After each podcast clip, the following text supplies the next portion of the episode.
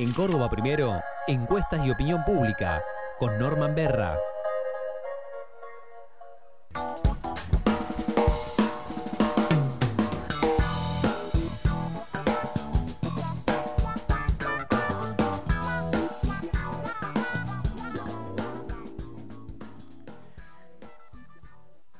Argentina no, no da respiro, ¿no? Eh, Norman Berra, buen día. ¿Cómo va?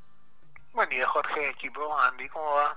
Bien, muy bien. Digo que Argentina no da respiro porque, eh, y me imagino para ustedes los consultores, em, a, ver, en el momento en que eh, el gobierno nacional entra en caída y aparentemente la oposición va a usufructuar la oposición macrista de Juntos por el Cambio, etcétera, va a usufructuar la caída eh, en la imagen presidencial, eh, usufructuar las peleas en el frente de todos entre Cristina, eh, Alberto y, un Massa que no terminaba de ser, bueno, el, el, que suturara las heridas. en ese momento sale eyectado eh, Guzmán, eh, picos de inflación, el dólar que se dispara y la llegada de masa como, entre comillas, salvador de centro derecha de, este, eh, de esta gran coalición panperonista a nivel nacional. Y, calculo que los consultores van a, ver cuál es el estado de opinión pública frente a la llegada de Massa y las expectativas, y en el medio aparece Luciani, fiscal, acusa a Cristina y eh, quiere que eh, inhabilitarla para el resto de su vida desde el punto de vista político, más allá de el pedido de 12 años de, de prisión, y todo vuelve a ser revulsivo. Es así, ¿no? ¿Cómo hacen ustedes? Sí, solamente como marcas vos, es tan volátil, digamos, el comportamiento de la política y eh, algunos de esos movimientos también, por supuesto, tienen impacto en la opinión pública, si bien también no deja de ser cierto que hay otros comportamientos un poco más estructurales, ¿no? Que uno, descubre alguna regularidad en medio de todo el, todo el vaivén, ¿no? Ajá. Bueno, entonces vamos a las regularidades. Eh, ¿qué, eh, eh, ¿Cuál fue la fotografía con la llegada de masa y las expectativas que a nivel de, enfriar eh, un poco la inflación y, que el Banco Central tenga más cantidad de dólares y que, este, bueno, paremos la caída desde el punto de vista económico, generó eh, ese movimiento. Bueno, tal cual, vos lo definiste ahí con una frase muy bien. Lo que hizo Massa fue parar la caída. O sea, teníamos un gobierno que venía en un declive, digamos, a una semana más acelerado, otra más suave, pero lo que genera la llegada de masa es una detención de ese movimiento dependiente descendente, logra conjurar a uno de los componentes políticos de la crisis, porque claramente llega con un aval que no tenía ataques y que Guzmán había perdido hace mucho tiempo, por otro lado, la llegada de masa también eh, contesta positivamente a lo que estaba esperando la opinión pública, que era una reorganización del gabinete. Ahí Suban Córdoba había hecho una encuesta donde se que de cada 10 electores estaban de acuerdo con una reorganización del gabinete, o sea que el, empoderamiento de masa y el reordenamiento ministerial termina siendo asertivo con esa demanda, o sea que ahí el gobierno acierta, digamos, metiendo bisturí en todo lo que es la organización ministerial.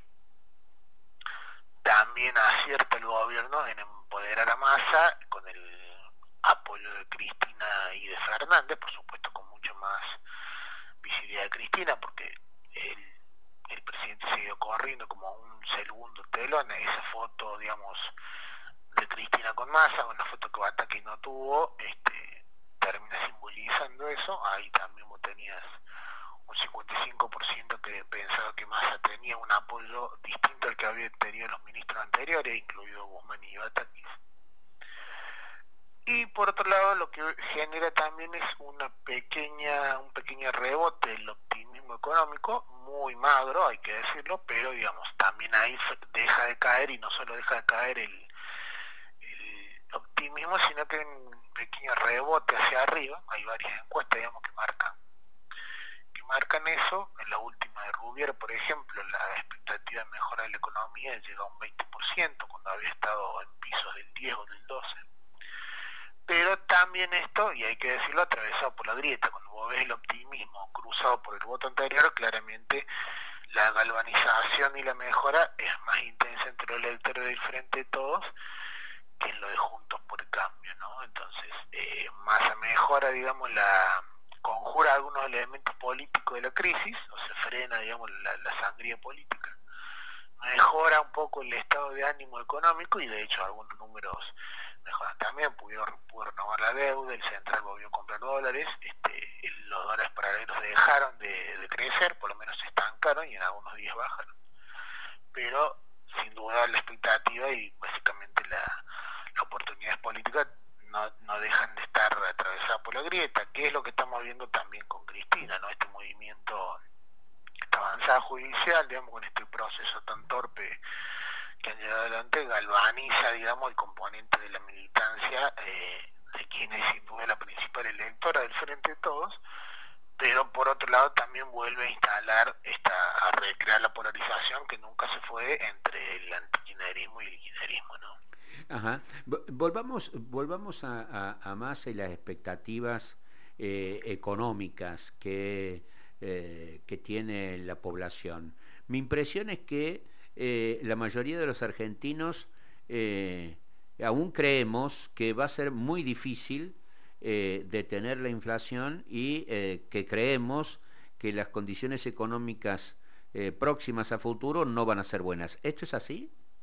Sí, sí, tal cual, en términos estadísticos, digamos, y de análisis de opinión pública, la, la foto más reciente, digamos, es la de es la de Rubir Asociados. Si quieres repasamos esos números para, ponerlo digamos en, cifras concretas.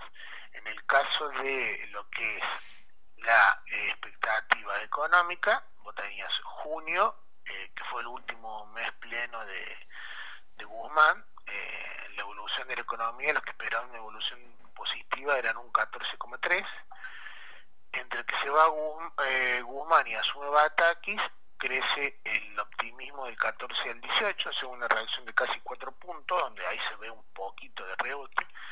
Y luego entre la salida de Batak y la asunción de masa, el optimismo trepa al 20%.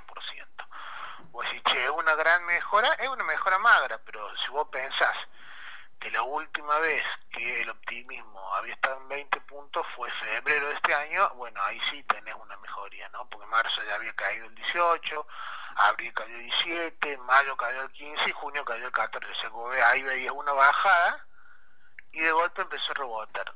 ¿Cómo va a salir esto? Bueno, lo vamos a ver semana a semana porque claramente no estamos hablando de una, un optimismo económico rampante. En la serie de Rubier, el mayor optimismo desde que lo mide en el nuevo gobierno, cuando era nuevo del Frente de Todo, fue diciembre de 2019, que fue el mes de la Asunción. En ese momento el optimismo era casi el 40 y estamos hablando del 20, estamos en la mitad. Pasando el tema la inflación, acá también vos lo que ves es una estabilización. Eh, en junio el 13% pensaba que eh, la inflación iba a disminuir y ahora tenés un 12,5, o sea, ahí estamos igual. ¿Dónde se ve una mejora un poco más eh, perceptible? Cuando vos mirás la última encuesta de la CIF del Torcuato y Tela, ellos miden la expectativa de inflación. O sea, ellos le preguntan a la gente, ¿usted cree que qué inflación cree que vamos a tener en los próximos 12 meses? O sea, no, no qué piensa de la inflación hasta ahora, sino es la inflación esperada. Entonces, en agosto, eh, la última medición cerrada esta semana, la gente dijo, y yo espero que haya un 60,6 en agosto. Mientras que en julio la inflación esperada era del 62,5. O sea, vos tenés una pequeña caída de la inflación esperada futuro que de todas formas sigue siendo más baja que la que vamos a tener este año. Este año vamos a tener alrededor de 90, ¿no? Si, si no se les la cosa. Y cuando vos mirás de la misma de la misma encuesta del Centro de Investigación Financiera Torcuato y Tela, el índice de confianza del consumidor, es decir, la gente cómo se siente en cuanto a, su poder de consumo, en agosto el índice de confianza del consumidor a nivel nacional subió 6,6%. O sea que tenés ahí dos a favor del gobierno y a favor de masa. Che, mejoró un poco, bajó la expectativa de inflación y subió la confianza del consumidor. ¿Alcanza esto para revertir el malestar generalizado? No, pero digamos frena un proceso de deterioro que venía muy acelerado en los últimos meses, ¿no? Ajá. Eh, trasladando esta, eh, las sensaciones y eh, la opinión pública en relación a la economía, los precios, la desocupación, los salarios, los ingresos, el dólar, etcétera, etcétera, trasladándolo a las expectativas políticas, uno ve que eh, el oficialismo no tiene hoy, por hoy, un candidato a presidente este, que, se, que se perfile desde el momento en que la caída de imagen del actual presidente ha sido muy brusca eh, y que todavía Massa tiene un, imagen negativas muy grandes eh, y no se sabe qué va a pasar con Cristina. Y por otro lado la pelea en el PRO entre la reta Bullrich y Macri y ellos con los radicales de eh, Morales, gobernador de Jujuy, y Manes de la provincia de Buenos Aires, y podríamos seguir, es muy difícil hoy, me parece, eh, mirar demasiado a las futuras candidaturas a presidente, pero me parece que lo que siempre se llama la batalla de las batallas, que es la provincia de Buenos Aires, está un poco más claro quiénes pueden ser los candidatos. Sin duda, el actual gobernador Kisilov irá por la reelección y en, el, eh, en la oposición está Santilli, los radicales aparentemente solamente lo tienen a tetas. Eh, por lo tanto, enfocándonos en la posibilidad de cómo miran los bonaerenses sus propias eh, candidaturas para el año próximo. ¿Cómo viene esa pelea? Bueno, está muy interesante y está el cual voy a decir porque la ventaja que tiene el oficialismo ahí es que tiene un candidato indiscutido, sería mientras no suceda un cisne negro, digamos, nadie discute que él va a buscar la reelección, mientras que la agitación en Junto por el Cambio es grande, digamos, Junto por el Cambio viene a ganar el año pasado la elección legislativa por muy poco, acordémonos que donde más se recupera el oficialismo en el legislativo de medio término en Provincia de Buenos Aires, punto que casi le gana, resultado termina siendo casi un empate. Y vos lo que ves en las encuestas es una ventaja relativa de Axel en uno, en dos puntos sobre la sumatoria juntos por el cambio, con Santilli como el candidato más votado, está en algunas encuestas como el segundo más votado, en otras Ritondo. Pero, y esto también hay que marcarlo, en la, en la encuesta que mejor midió las elecciones del año pasado, que es consultar a Cristian Boutier, la ventaja de Axel es mucho más nítida. Ahí él le da 33,3% al frente de todos, viendo como precandidatos a Axel con 26 y a Inzarralde con casi 8, mientras que la sumatoria junto por cambio le da 21,5. Ahí estamos hablando de una ventaja de más 10 puntos, ¿no? O sea que ojo, porque si confiamos más que en el promedio en la encuesta, en el historial de acierto reciente, deberíamos ponderar un poco más alta esta encuesta que las otras, ¿no? Y una ventaja de 10 puntos ya es una reversión neta de la derrota del año pasado, ¿no? Y hay que señalar, eh, Norman, disculpa la interrupción, hay que señalar que en la provincia de Buenos Aires eh, quien gana por un voto, gana, no hay segunda vuelta, no hay porcentajes este, preestablecidos para eh, acceder a la gobernación.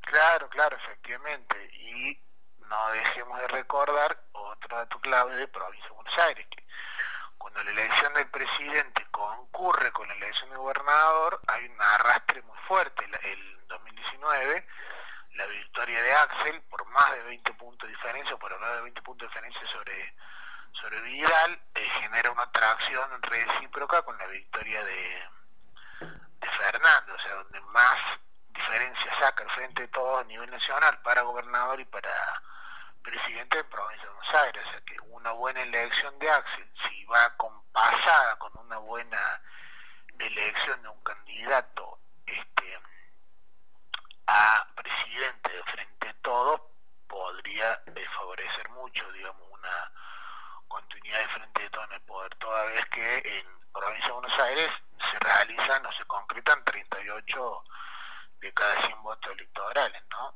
Pensemos también que la imagen de Kicilo, la imagen positiva, eh, ha, mejorado en el último mes. En la última encuesta de, Cristian Gutiérrez pasa del 44,3 de positiva al 47,3 de positiva. Si vos decís, che, el balance, como es? Bueno, balance negativo pues tiene 50,4 contra 47,3, pero como bien dijiste vos, un gobernador que tiene 47,3 de positiva, eh, en un régimen donde vos ganas por un voto, tiene una chance neta para la reelección, ¿no? No la podríamos ya dar hecha, pero en los últimos meses, digamos, la, básicamente las chances de reelección de Kicillof han crecido y se ha revertido al, al nivel contrario la ventaja que sacó Juntos por el Cambio en la elección nacional del año pasado.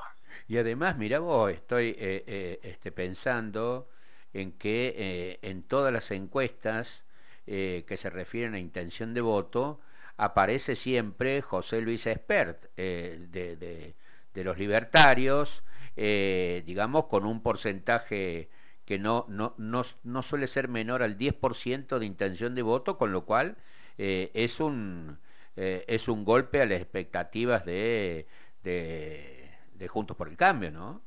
Efectivamente, digamos, si tuviéramos que sintetizar un poco lo que está sucediendo en este mes, que estamos hablando de a un año de las primeras del año que viene, porque normalmente las pasos son en agosto, ¿cuál es la síntesis? Si, si vos me dijeras, decime tres claves, yo te las claves son tres.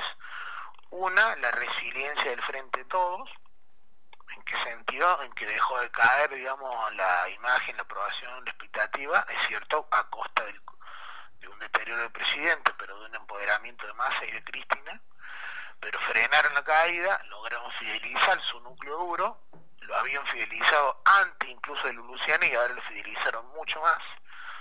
O sea que eso termina paradójicamente favoreciendo al oficialismo.